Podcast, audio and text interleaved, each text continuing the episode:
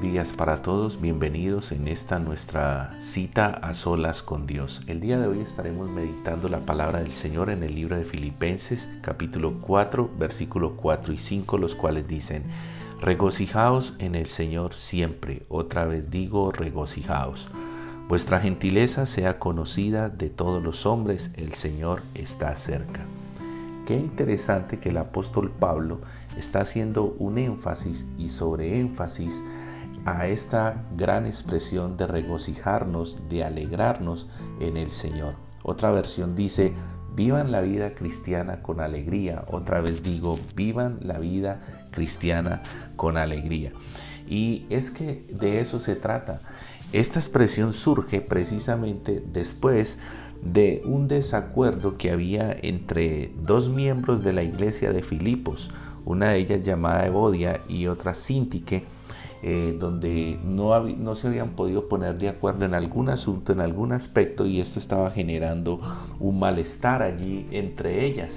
Y Pablo expresa y manifiesta esa preocupación donde hace una, un llamado para que ellas puedan estar unidas que pueden tener diferencia de pensamiento, pero que esas diferencias de pensamiento no les pueden llevar a estar desunidas frente a los propósitos de Dios y al ejercicio y desarrollo de la obra de nuestro Señor Jesucristo.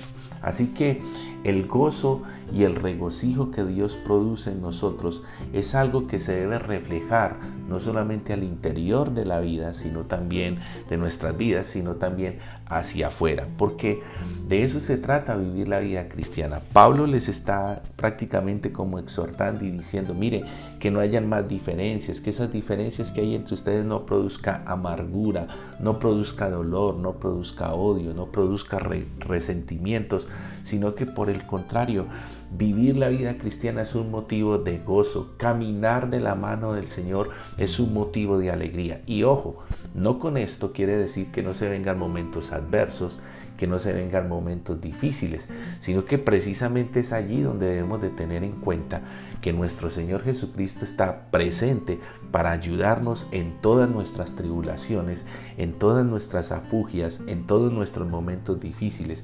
Entonces tener uno en claro que en cada uno de esos momentos Jesús está presente, debe representar y debe eso eh, generar en cada uno de nosotros ese gozo, esa alegría y esa paz. Eso incluso hace parte de nuestro buen testimonio. Por eso en el versículo 5 sigue diciendo, vuestra gentileza sea conocida de todos los hombres. Y esa parte de la gentileza, de la amabilidad, del gozo, de la alegría, tiene que ver precisamente con el reflejo de nuestro testimonio, el buen testimonio que nosotros como hijos de Dios, como cristianos, reflejamos frente a las demás personas, porque sabemos que nuestras vidas, como dice la misma escritura, son como cartas abiertas.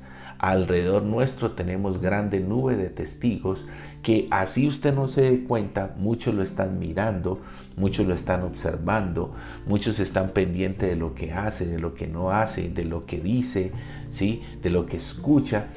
Y algunos porque su vida se convierte en, un instrumento de inspiración para ellos, pero probablemente otros estén mirando buscando en qué momento usted se va a equivocar, usted va a cometer un error, usted va a pecar o va a desobedecer a Dios, quizá para tomar una actitud de, de juicio o de crítica. Así que el gozo y la alegría que produce el caminar con el Señor Jesucristo es algo que se debe reflejar al interior de nuestra vida, pero también en nuestras actitudes, en nuestras acciones, en nuestro buen testimonio. Y eso es lo que el apóstol Pablo está motivando precisamente allí en la iglesia de Filipos a raíz de este impasse que se presentaba entre estas hermanas.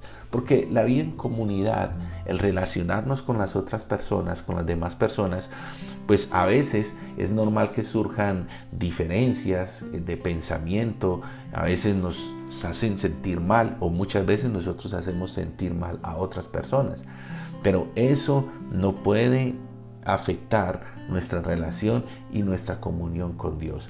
Eso no puede quedar ahí como, ah, eso es problema de ella o es un problema mío. Es algo que tenemos que resolver porque también hace parte de nuestro testimonio. Así que yo quiero animarles también y motivarles para que allí donde usted está, cualquiera que sea la situación que pueda estar viviendo, que pueda estar enfrentando, usted recuerde que es un hijo de Dios y que Dios está dispuesto para atender su situación, para acompañarle en el momento que pueda estar viviendo o afrontando y permita que ese gozo y ese regocijo de caminar con el Señor invada su ser. La palabra de Dios dice que el gozo del Señor es la fortaleza de nuestra vida. Así que yo quiero invitarle para que allí donde usted está pueda invitar al Señor para que Él traiga paz a su vida, paz a su corazón y usted pueda en medio de la turbulencia, en medio de la aflicción, de la angustia, de la tristeza, sentir que Dios está allí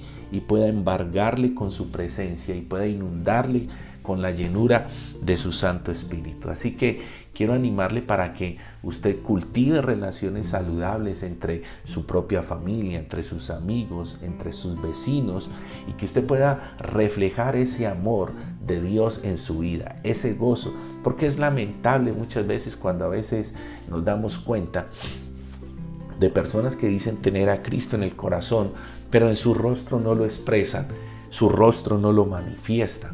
Entonces, ¿por qué? Porque hay alguna raíz de amargura, de odio, de resentimiento que puede estar allí viviendo arraigada al interior de su corazón. Entonces permita que Dios venga y coloque su mano allí y desarraigue todo odio, toda amargura, toda diferencia, todo resentimiento y le permita tener y cultivar relaciones saludables, no solamente con Dios, sino también con su prójimo, con su familia, con sus amigos, con sus vecinos, con sus compañeros de trabajo. Regocijémonos en el Señor, regocijémonos siempre y que nuestro testimonio, nuestra conducta, nuestra forma de vida sea conocida y sea de inspiración para otros, entendiendo que la venida del Señor está cerca.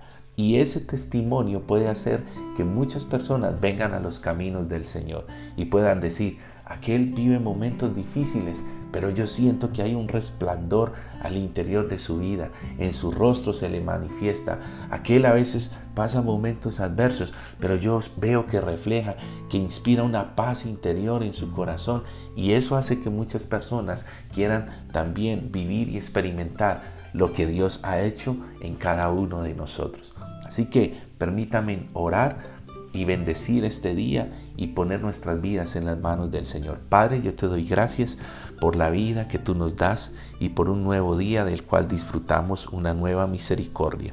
Gracias por lo que nos enseñas en tu palabra, la importancia de vivir una vida alegre y más cuando te tenemos a ti en nuestro corazón, la importancia de expresar y manifestar ese gozo con las personas que están a nuestro alrededor, ser de ejemplo y ser de testimonio entendiendo, Señor, que tu venida está cercana y que a través de nuestro testimonio muchos se pueden acercar a ti. Señor, enséñanos cada día a entender que tenemos pensamientos diferentes y quizá actuamos de maneras diferentes, pero que en tanto dependa de nosotros debemos propender por cultivar relaciones saludables, estar en armonía los unos con los otros. Te bendecimos y te damos gracias en Cristo Jesús. Amén y amén.